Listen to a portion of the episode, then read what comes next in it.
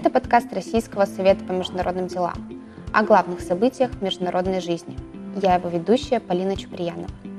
В июле этого года исполнилось 20 лет со дня основания Африканского союза. Это событие стало важным фактором формирования новых инициатив, стратегий и планов, которые непосредственно должны быть достигнуты в ближайшие несколько лет. В то же время ряд проблем, связанных с кризисом управления и нестабильностью в регионе, значительно тормозят процесс африканской интеграции. В новом выпуске подкаста мы поговорим о том, какие цели Африканский Союз достиг к настоящему моменту, какие проблемы становятся камнем преткновения на пути к стабильной и сильной Африке, а также о том, нужна ли африканским странам интеграция в целом. Кроме того, обсудим, какое место Африка занимает в геополитической стратегии России на современном этапе. На наши вопросы сегодня ответит младший научный сотрудник Центра ближневосточных и африканских исследований ИМИМ ГИМО Лора Чкония. Лора, привет! Привет! Я предлагаю начать с относительно недавних событий. В июле этого года Африканский Союз отметил свое 20-летие. И если провести некую аналогию и вспомнить 20-летие Европейского Союза, то это определенно был такой момент торжества, и общий рынок демонстрировал высокие темпы экономического роста, и качество жизни европейцев значительно улучшилось. И даже идея Черчилля о федеративных штатах Европы казалась достаточно жизнеспособной. А вот юбилей Африканского Союза, напротив, со стороны выглядит так, будто это некая формальная дата лишь на бумаге, и все. На твой взгляд, есть ли действительно что-то, что стоит отмечать? Um, ну, наверное, стоит начать с того, что, что такое Африканский Союз. Uh, он начал функционировать в 2002 году и по факту заменил Организацию Африканского Единства, the Organization of African Unity, если миссия Организации Африканского Единства заключалась в том, чтобы бороться с апартеидом, тоже стояла задача деколонизации, то Африканский Союз как раз нацелен на экономическое развитие, экономическую интеграцию, политическую интеграцию, создание достойных условий жизни для африканцев – и, в принципе, это хорошо видно в миссии Африканского Союза или то, что они называют The African Vision. И они хотят интегрированную, процветающую и мирную Африку, которая управляется своими гражданами и представляет собой динамичную силу на мировой арене. И если ответить на вопрос, то есть какие вообще достижения за эти 20 лет, мне кажется, очень важно посмотреть на цели, которые они расписали 20 лет назад, в учредительных документах есть э, список направлений работы, таких вот блоков, и там очень много всего, устойчивое развитие, безопасность, здравоохранение, э, экология, согласование позиции Африки по каким-то глобальным вопросам, продвижение кандидатур африканцев на международной арене и так далее. И в рамках каждого из этих блоков есть однозначные достижения. И, наверное, я бы хотела о них рассказать. Вот первый блок, э, который я выделила, это присутствие Африки на международных площадках. Это очень важная миссия для африканцев, потому что они продвигают кандидатуры своих которые, в свою очередь, пусть об этом прямо не говорят, они в какой-то степени продвигают интересы Африки или обращают более пристальное внимание на то, что происходит в Африке. Есть вот несколько очень таких ярких примеров. Первый — это Тедрос Гебреесус, который из Эфиопии, он стал гендиром ВОЗ. И более того, был такой очень яркий пример, что во время его предыдущего срока а, он 14 раз ездил в Демократическую Республику Конго во время а, вспышки Эбола. А, поэтому нельзя сказать, что ВОЗ недостаточное внимание уделяет Африке. Я думаю, что Наоборот, они очень плотно работают с регионом, но все-таки чувствовалась вовлеченность человека, который 14 раз ездил, несмотря на то, что даже были угрозы со стороны каких-то местных группировок. Еще один пример очень яркий — это Ngozi Огонью Иуэаля, который из Нигерии, она стала главой ВТО. Еще один пример — Мактар Диоп из Сенегала, управляющий директор IFO, а, Международной финансовой корпорации, IFC, прошу прощения, а, инвестиционное подразделение Всемирного банка. Поэтому Здесь, наверное, можно поспорить, то есть насколько это заслуга Африканского Союза, но есть мнение, что совместными усилиями продвигали своих, и вот результат однозначно есть.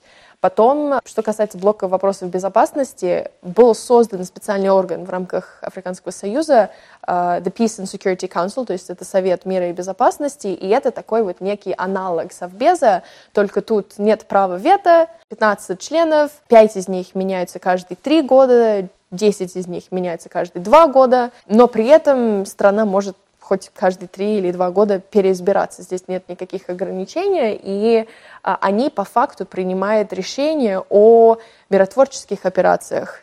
А вмешательство, если где-то идет конфликт, то именно через этот орган Африканский Союз как-то вовлекается в вопрос. Потом а, сейчас, прям, прям сейчас буквально африканские наблюдатели Африканского союза и Комеса в Кении а, присутствуют, у них проходят выборы.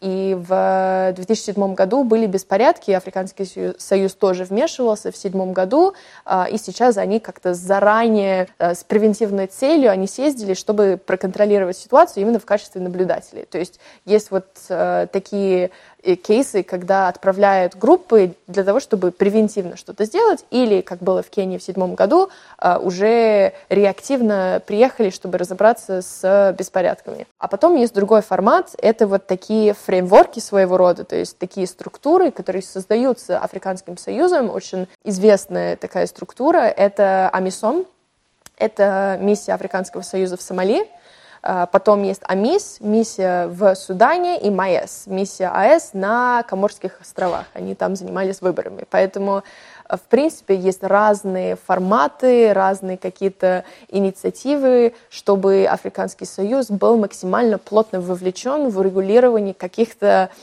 либо уже конфликтных, либо спорных ситуаций, когда они понимают, что что-то может возникнуть. И потом вот такой третий пример, который мне очень понравился, это блок здравоохранения. После начала пандемии а, была создана африканская рабочая группа по приобретению вакцин, так называемая Africa Vaccine Acquisition Task Team. И они закупили миллиард доз вакцин для всего континента.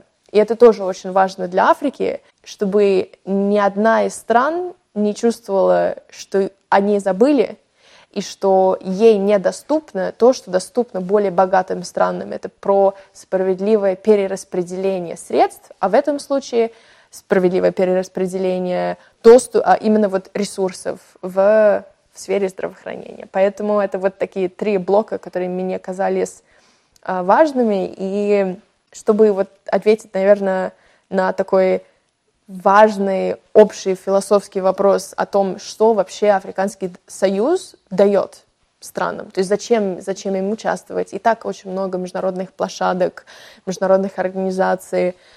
Зачем? Мне кажется, что ответ эмоциональный и психологический во многом для африканцев. И я вижу, наверное, два э, элемента. Первый — это то, что Африканский союз — это своя независимая платформа, где собираются только африканцы, и где они обсуждают свои вопросы без присутствия внешних стран, внешних сил и так далее. А у них автономия, у них свое место встречи. И мне кажется, что психологически это для них очень важно. А второй элемент — Африканский союз, все органы, инициативы, какие-то инструменты в рамках Союза или аффилированные организации, они составляют инструмент реализации философии African Solutions for African Problems. А, и это хорошо видно на примере того же Амисом, что конфликт в Сомали и миротворцы африканские, если Африка претендует на важную роль в мире в будущем, если Африка действительно стремится к целям повестки 2063, мы еще об этом, я думаю, поговорим, то она должна сейчас уже научиться самостоятельно решать свои проблемы, и это делается сейчас в рамках Африканского Союза. И, наверное, вот такой третий момент, который я скажу по поводу своей независимой платформы, что есть же критики системы ООН, которые сейчас говорят, что она неэффективная и не приносит нужные результаты, но есть тоже люди, которые придерживаются мнению, что проблема не в самой системе ООН, проблема в неготовности и неумении стран а, договариваться. И мне кажется, что, но, тем не менее, очень важно, что есть такая платформа, где изначально просто все страны могут собраться, у каждого свой голос, и они могут обсуждать такие вопросы, а придут ли они к какому-то решению, это уже на их совести, условно. И мне кажется, что Африканский Союз — это такая же платформа. Она должна быть, потому что без платформы, без разговора не будет решения. Это некое минимальное условие, без которого ни один вопрос не решится нормально, скорее всего, когда речь идет о таком большом континенте. 55 стран, их очень много. И нужна платформа, нужны механизмы, и нужно, нужна, наверное, воля в какой-то степени, чтобы прийти к решению и вот дальше двигаться к светлому будущему континента. Хорошо, вот как ты отметила, вопрос согласования решений, он действительно очень важен. И опять же, если проводить некоторые аналогии с Европейским Союзом, то даже там, в условиях 27 стран, решения часто согласовываются очень долго. Это видно даже сейчас, когда согласовываются решения по поводу введения санкций в отношении России и так далее. В Африке, опять же, 55 стран. Как таких условиях принимаются важные щепетильные решения? А, это очень интересный вопрос, потому что, наверное, проблема, она действительно важна для других интеграционных объединений. И, наверное, что касается Африки, есть, а, я вот просто в качестве примера расскажу про работу ассамблеи. А, ассамблея Африканского Союза — это высший политический и директивный орган Союза. В его состав входят главы государств и правительств всех государств-членов. И мандат распространяется на такие вопросы, как вступление новых членов, то есть новых стран в Африканский Союз, вопросы бюджета, избрание главы комиссии Африканского Союза и другие. И, в принципе, у них с этим все довольно хорошо. То есть есть процедурные вопросы, где нужно простое большинство, а потом есть другие вопросы, решения, которые принимаются консенсусом или две трети голосов. И здесь я бы сказала, что на самом деле вопрос не очень болезненный для африканцев. В решении как-то принимается, и есть, наверное, другой аспект функционирования Африканского Союза, о котором я бы хотела рассказать. То есть решение принимается, в этом плане все хорошо, но есть сферы, где не все хорошо. И об этом э, этот разговор начал президент Руанды Поль Кагаме в 2016 году, когда он выступил таким инициатором реформ потому что странные члены Африканского Союза поняли, что они поставили себе очень амбициозные задачи в рамках э, повестки 2063. Но текущий статус, какие-то инструменты работы, некоторые структуры в рамках Союза, они не, они не позволят добиться этих целей. То есть цели большие, а непонятно, как реально их достичь с учетом текущего состояния Союза, поэтому были подняты такие вот самые острые направления для реформ Африканского Союза, и были выделены такие вот проблемные аспекты, которые включили, во-первых, спектр вопросов, которым занимается Африканский Союз, очень широк и даже слишком широк, что одна организация не может на себя взять все по факту, что происходит на континенте. Потом неэффективность структуры, очень сложный процесс принятия решения, то, о чем ты сказала. То есть по факту э, они как-то договариваются, но тем не менее сам процесс не очень проработанный.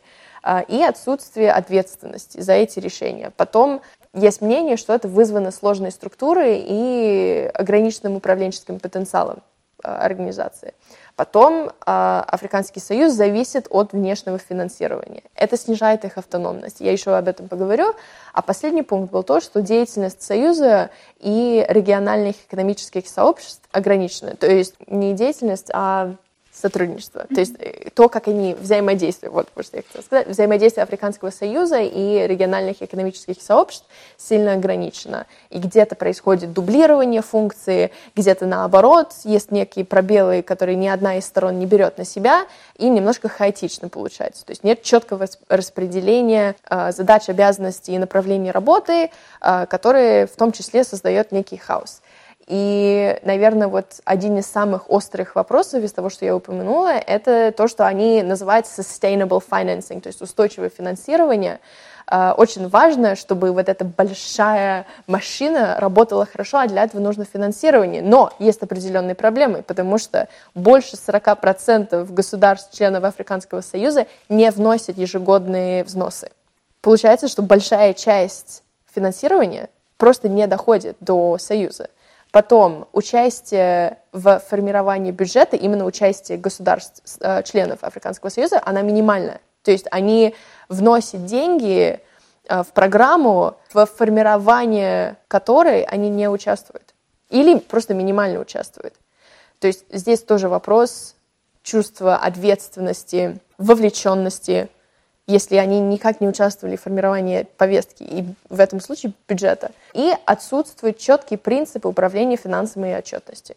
Поэтому здесь есть просто некий хаос, и нужно с этим разобраться, а для этого есть план. Это называется The Kigali Financing Decision, то есть это вот такое решение, которое придумали, что 0,2% определенных категорий импорта стран-участников Союза должно быть направлено в бюджет. Вот. Это пока не реализовывается, но это такая идея, и в целом реформы сейчас, они не реализованы, процесс только условно начат, а, но это одно из таких а, конкретных решений, которые смогли придумать, чтобы увеличить объем финансирования и таким образом повысить качество работы и эффективность Африканского Союза. Поэтому, да, мне кажется, это вот такой очень важный вопрос, когда мы говорим о таких проблемных точках а, или точках для роста и развития. Лора, а существуют ли какие-либо механизмы сотрудничества с африканским регионом через институты Африканского Союза? И этот вопрос, конечно, особенно интересен в контексте российско-африканского взаимодействия. В отличие от других международных структур, например, Африканского банка развития, который, кстати, не входит в Африканский союз, но была создана как раз Организация Африканского единства в свое время, там есть такой статус нерегионального члена. И вот я как раз хотела, наверное, остановиться на этом моменте по поводу способов взаимодействия России с Африкой именно через призму институтов Африки. Mm-hmm.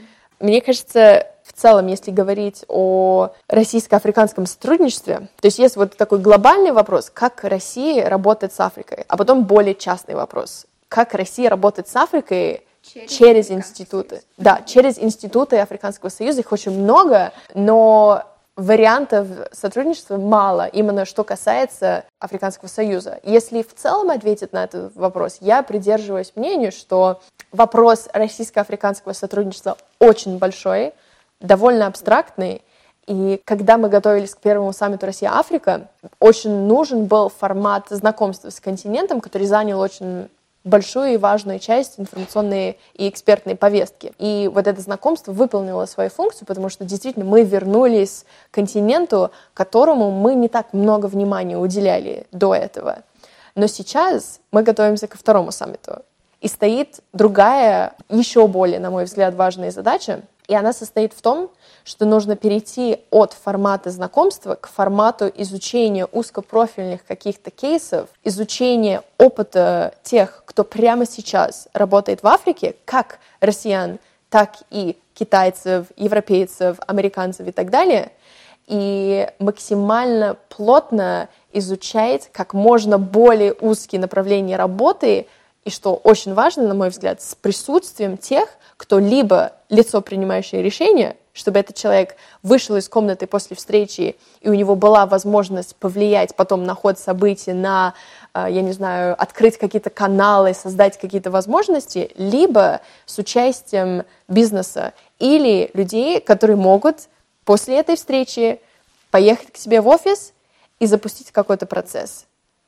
Начать делать исследования, чтобы э, изучить возможности какой-то товар начать продавать в ближайшее время. То есть все должно быть максимально четко, максимально практично и максимально узкое и сфокусировано на то, в чем люди разбираются. При этом в этом разговоре должны участвовать те, кто реально в этом понимает. Чтобы это не осталось лишь в рамках какого-либо репорта и да. точка. Да, то есть это должен быть максимально практичный разговор. И я думаю, что у нас с этим все получится. Готовимся к следующему саммиту. Я думаю, что в принципе мы сейчас э, очень плотно этим занимаемся, и это видно даже по последним заявлениям, по каким-то инициативам, что сейчас мы настроены делать дела. с африканцами, и это максимально прагматичный континент. Это люди, которые очень долгое время чувствовали э, себя, наверное, вот в какой-то степени collateral damage, то есть вот много, много чего происходит в мире, и как-то они всегда оказались э, в таком неловком положении, когда они были в проигрыше. И, наконец-то, наступило время, когда у африканцев есть выбор. Все же говорят про схватку за Африку, про борьбу за Африку. И я думаю, что это открывает для них определенные возможности, что у них, наконец, есть возможность выбрать. И что самое хорошее, что они не руководствуются принципом игры с нулевой суммой. То есть они могут работать и с Китаем, и с Россией, и с ЕС параллельно, и это хорошо. И для них, для нас время покажет, насколько это хорошо. Но если мы сможем найти свою нишу, если мы сможем... И действительно есть запрос на российские товары, которые недорогие, которые максимально такие вот прочные и которые действительно подходят африканцам с точки зрения того, что они пусть чуть-чуть проще, может быть, не такие крутые, как, э, я не знаю, как, как там, российский смартфон, да, не такой крутой, как э, европейский или американский и так далее, но он простой, у него батарейка долго держится, и это то, что нужно людям там. Или вот есть очень интересный кейс российских предпринимателей, которые продают российский софт, но на редких местных языках. Я считаю, что это гениально. Это очень важно, потому что мы делаем шаг им навстречу и говорим, что мы вас видим, мы вас слышим, и мы уважаем вашу культуру, и мы хотим, чтобы у вас тоже была возможность э, пользоваться компьютером, чтобы текст везде, там, я не знаю, интерфейс был на вашем языке. Мне кажется, это большой знак уважения к африканцам. И я думаю, что это будет, это уже есть важная часть нашей философии вот именно во взаимодействии с африканцами. И вот это такое, такая современная трактовка советского наследия, что тогда мы им помогали, и сейчас мы им даем то уважение, которое они заслуживают. Это очень важно, на мой взгляд. Но Россия все же всегда делала ставку на двустороннее сотрудничество. А вот сейчас в условиях и санкций, и продовольственного, и энергетического кризиса, что более практично, сотрудничать один на один, так сказать, или со всем континентом сразу? Я думаю, один на один.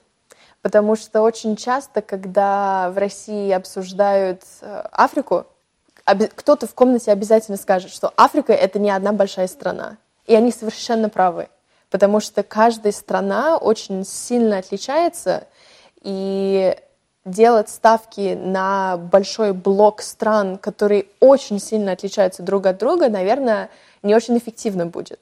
Я думаю, что важно работать напрямую с каждой отдельной страной, с одной стороны, а с другой стороны, важно тут как раз э, пытаться находить какие-то каналы, взаимодействие с континентом как раз через, через его институты. И здесь вот есть очень хороший пример. Я вот сказала, что Африканский союз — это автономная организация, нет региональных членов. И я считаю, что это хорошо, потому что это Африканский союз, их не должно быть, наверное. Есть аккредитованные страны и организации. Мы являемся такой страной, поэтому в этом плане мы проделали нужную работу, и мы имеем право присутствовать на каких-то мероприятиях, заседаниях, там, где э, есть, в общем, не африканские страны. Но есть другой инструмент, это как раз э, статус нерегионального члена Африканского банка развития. И это очень интересная возможность. Африканский банк, как я уже сказала, не является структурой АЭС, но они были созданы как раз Организация Африканского единства, и они, э, их фокус — это финансирование развития континента. И сейчас очень многие об этом говорят. Африканцы все менее заинтересованы получать aid, просто деньги. Они, они уже стремятся к другому. Они хотят партнерства. И вот в том числе поэтому они стали очень позитивно, особенно молодежь, очень позитивно воспринимать э, китайцев потому что они с ними взаимодействуют на, на условиях партнерства. Где-то тут, тут можно поспорить, насколько выгодны для африканцев эти условия, там, когда берут какие-то инфраструктурные объекты в залог, насколько это этично. Есть вопросы однозначно, но им интересно уже работать наравне или стремиться к этому, по крайней мере, и а, вот этот статус нерегионального члена АБР открывает доступ к различным инструментам финансирования проектов в Африке через Африканский Союз, но за счет средств страны. И у Китая, например, есть китайско-африканский инвестфонд в рамках Африканского банка развития, и в рамках этого фонда Китай предоставляет финансирование для того, что для него важно. И здесь отличный компромисс. Как мне кажется, а, Россия не является таким членом. Я считаю, что мы должны срочно этим заняться, потому что там Китай, там Япония, там многие страны ЕС, там США, там должны быть мы тоже, и я думаю, что мы обязательно этим займемся, как только будет возможность. Но сейчас для России, с учетом текущей мировой ситуации, очень важно найти каналы финансирования каких-то важных для африканцев проектов – так, чтобы африканцы знали, откуда эти деньги идут.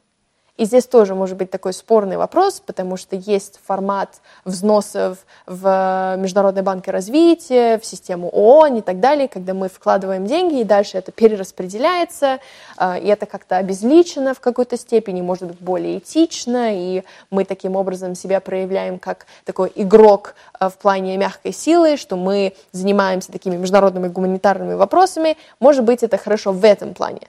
Но у нас сейчас стоит другая задача, чтобы построить такое надежное партнерство с африканцами. И мне кажется, для этого важно найти канал прямого взаимодействия с ними чтобы это не было... Мы однозначно должны продолжать вносить наш вклад вообще в международное гуманитарное сотрудничество, но параллельно мы должны развивать э, какие-то каналы прямого взаимодействия с африканцами. Мне казалось, что как раз э, статус члена в, банк, в Африканском банке развития — это отличный старт. Кстати, продолжая разговор о текущей геополитической ситуации, интересно было бы спросить, у стран Африки есть какая-то единая солидарная реакция на все, что происходит? Нет, и это интересно с точки зрения вот, вот этого направления работы Африканского Союза по согласованию позиции Африки по каким-то международным вопросам. Нет, то есть были те, кто поддержал, были те, кто был против. Большинство не вовлекаются. Я думаю, что есть некий страх, последствия, как это, damned if I do, damned if I don't, то есть если поддержат Россию, то их накажут другие страны, если не поддержат Россию, то они потеряют надежного партнера, и это такой очень сложный вопрос, поэтому я думаю, в этом плане это как раз одна из тем, по которой все-таки не будет единой согласованной позиции, что еще раз подтверждает, что это 55 очень разных стран, с разными отношениями с Россией, с разными планами на Россию, с разным портфелем импорта-экспорта с России. То есть очень много факторов, которые влияют на логику, которая стоит за тем, проголосовали ли они за или против тогда в Генеральной Ассамблее или воздержались ли они. Поэтому для них момент сложный, потому что исторически, к сожалению, очень часто им был нанесен вред в результате каких-то международных событий, которым они не имели отношения. И поэтому им очень важно сейчас позаботиться о энергетической безопасности, о продовольственной безопасности. Поэтому в том числе многие плотно сейчас общаются с Москвой, чтобы обеспечить вот такие жизненно важные вопросы для своих граждан. Потому что и так дела сложно с этим обстоят. Они просто не могут себе позволить сейчас это оставить на самотек, может для них очень гораздо хуже закончиться, чем для какой-нибудь европейской страны. Хорошо, а могла бы ты рассказать чуть подробнее про повестку до 2063 года? Потому что, конечно, в текущей геополитической ситуации, когда весь мир даже не знает, чего ждать завтра, а Африка разрабатывает такие амбициозные планы, это все звучит достаточно нереально на первый взгляд. Наверное, отвечая на вопрос, что такое повестка 2063, это план развития континента на следующие 50 лет, то есть до 63 года. Он был принят в 15 году в столице Эфиопии, и вот это было такое решение глав государств и правительств Африканского Союза. И были в рамках этого плана расписаны конкретные цели, задачи, этапы, действия и меры.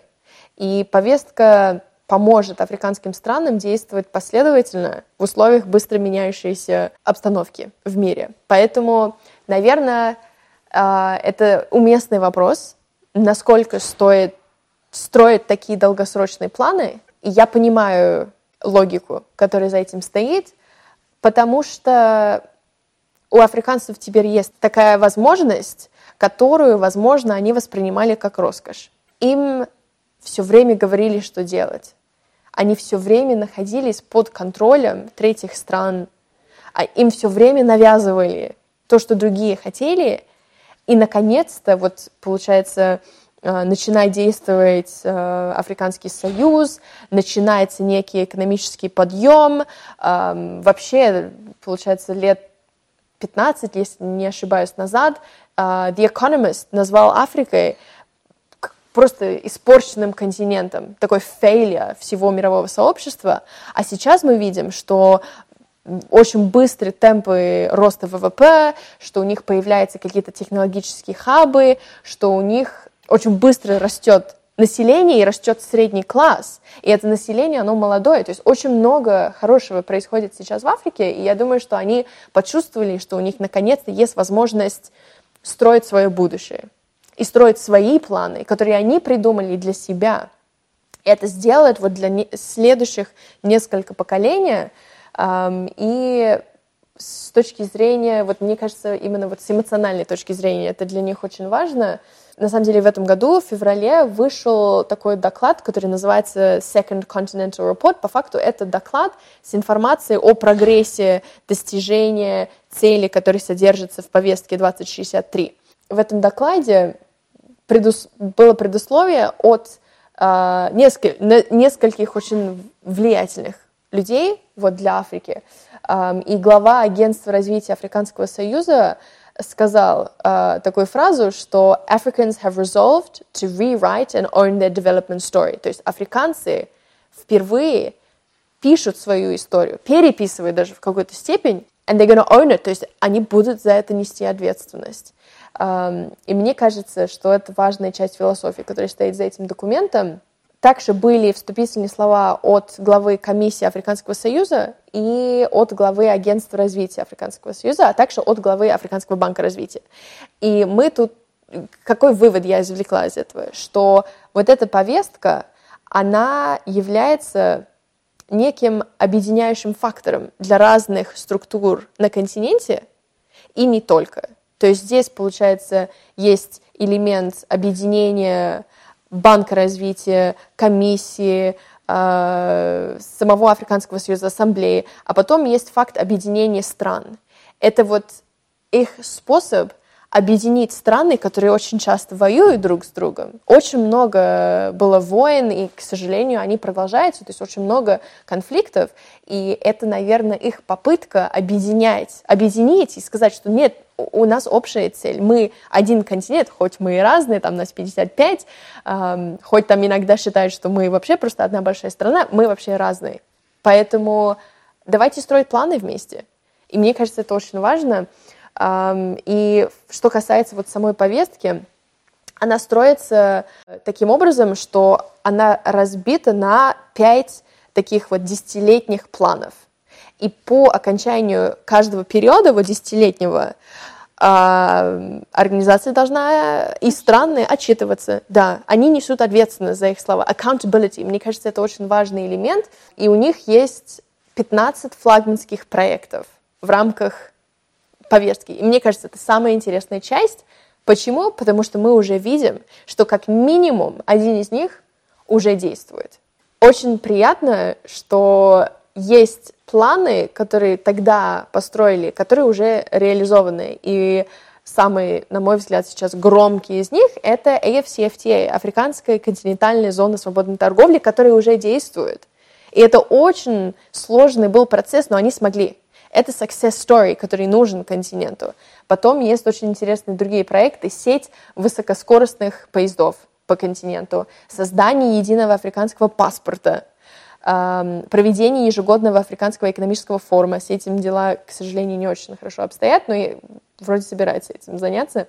Создание сети африканских финансовых институтов. Это Африканский инвестбанк, Панафриканская биржа, Африканский валютный фонд и Центробанк африканский.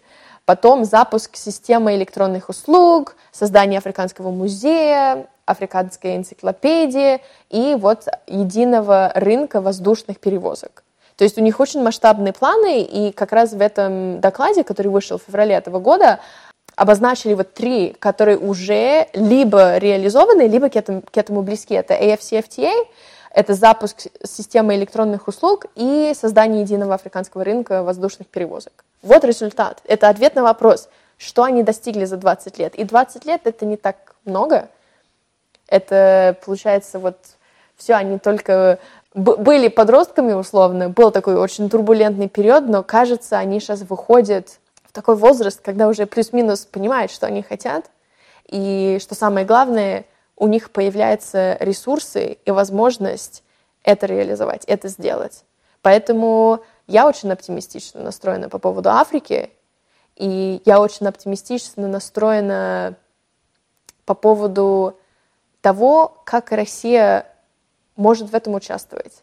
Не с точки зрения, как бы нам получить доступ к их ресурсам и их обхитрить, потому что, мне кажется, это просто не часть нашей философии, как страны в целом. Я вижу, что мы заинтересованы внести свой вклад в их процветание и рассчитываем, что они сделают то же самое для нас. Мы заинтересованы в благополучии друг друга. И я считаю, что это отличный такой вот, это, возможно, это наш секрет успеха. Пусть это будет наш секрет успеха, что мы на это рассчитываем, пусть так и будет. Лора, большое спасибо. С нами сегодня была Лора Чкони, младший научный сотрудник Центра ближневосточных и африканских исследований и МИМ ГИМО.